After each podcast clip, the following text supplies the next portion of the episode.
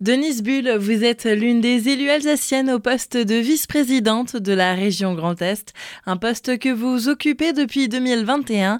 Après avoir été élue une première fois à la région en 2016, vous avez encore conservé ce poste après le remaniement et l'élection de Franck Leroy le 13 janvier dernier.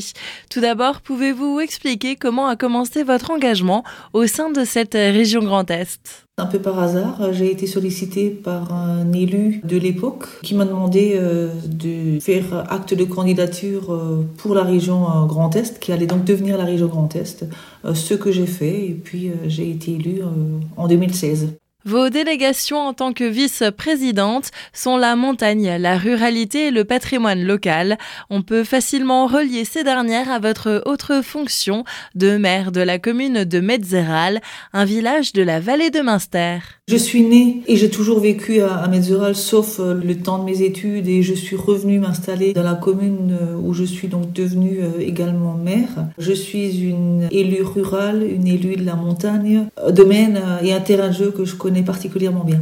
Dans le cadre de ces délégations, quelles actions avez-vous déjà pu mener, que ce soit aussi bien à l'échelle régionale que locale? En matière de ruralité, j'ai un peu euh, fait le tour euh, du Grand Est, alors pas encore dans sa globalité, au bout d'un an et demi c'était pas possible, il me faut un petit peu plus de temps, mais hum, l'objectif est d'identifier toutes les différentes ruralités qui existent. Alors certes, il y en a euh, chez nous en Alsace, elles sont différentes en Lorraine, dans la Meuse, dans la Marne, dans la Haute-Marne, dans les Ardennes, donc il faut tenir compte en fait de chaque spécificité du territoire pour travailler au plus près des acteurs locaux et du terrain. Alors euh, on avait un grand dispositif euh, relance rurale qui a été euh, mis en place et qui a eu l'adhésion de plus de 580 dossiers. C'était aider au plus près de la ruralité, donc c'est quelque chose qui a très bien fonctionné. On a des dispositifs cadre de vie qui marchent très bien. On a des fonds friches qui fonctionnent très bien. Maintenant, encore plus parce que on va être dans une dynamique euh, zéro artificialisation nette. Donc tout ce qui est friche et Dieu sait si dans le monde rural il y en a beaucoup, qu'elles soient hospitalières, qu'elles soient touristiques, qu'elles soient économiques. Donc euh, travailler sur tous ces dossiers-là, ça permet justement aux maires ruraux, aux élus des différents territoires ben, de prendre possession de ces dossiers et d'arriver à en sortir de beaux projets. Parfois, il faut tout simplement euh, démolir pour pouvoir en faire autre chose et parfois eh ben, on déconstruit, on reconstruit ou alors euh, on arrive à en faire euh, de beaux projets.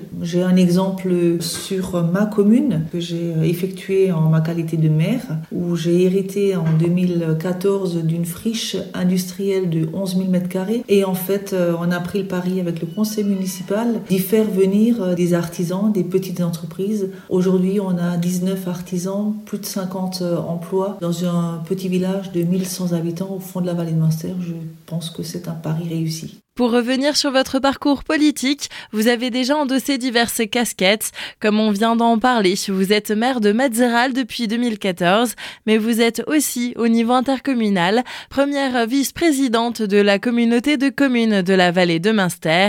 Et de l'expérience, vous en avez encore en tant que suppléante du député du Haut-Rhin, Jacques Catin. J'ai toujours été euh, dans la fonction publique territoriale professionnellement. C'est un sujet que je connais bien. J'étais au conseil municipal depuis 95, donc euh, avec un premier mandat de conseillère municipale, deux mandats d'adjoint et depuis 2014 je suis maire. J'étais la première femme à arriver dans le bureau du conseil euh, communautaire et aujourd'hui je suis effectivement première vice-présidente en charge du tourisme. J'ai été aussi la suppléante de Jacques Catin et je trouve qu'on était particulièrement complémentaires et ça nous permettait sur les différents dossiers que nous avons traités pendant cinq ans à être euh, particulièrement pragmatiques et efficaces parce que ben, ça nous permettait aussi de travailler autant le volet national euh, qui était dévolu au, président et moi j'arrivais à me raccrocher avec tous les éléments euh, liés à la région et à mes connaissances de collectivité territoriale. Et pour terminer, une dernière question qui revient assez souvent sur la table.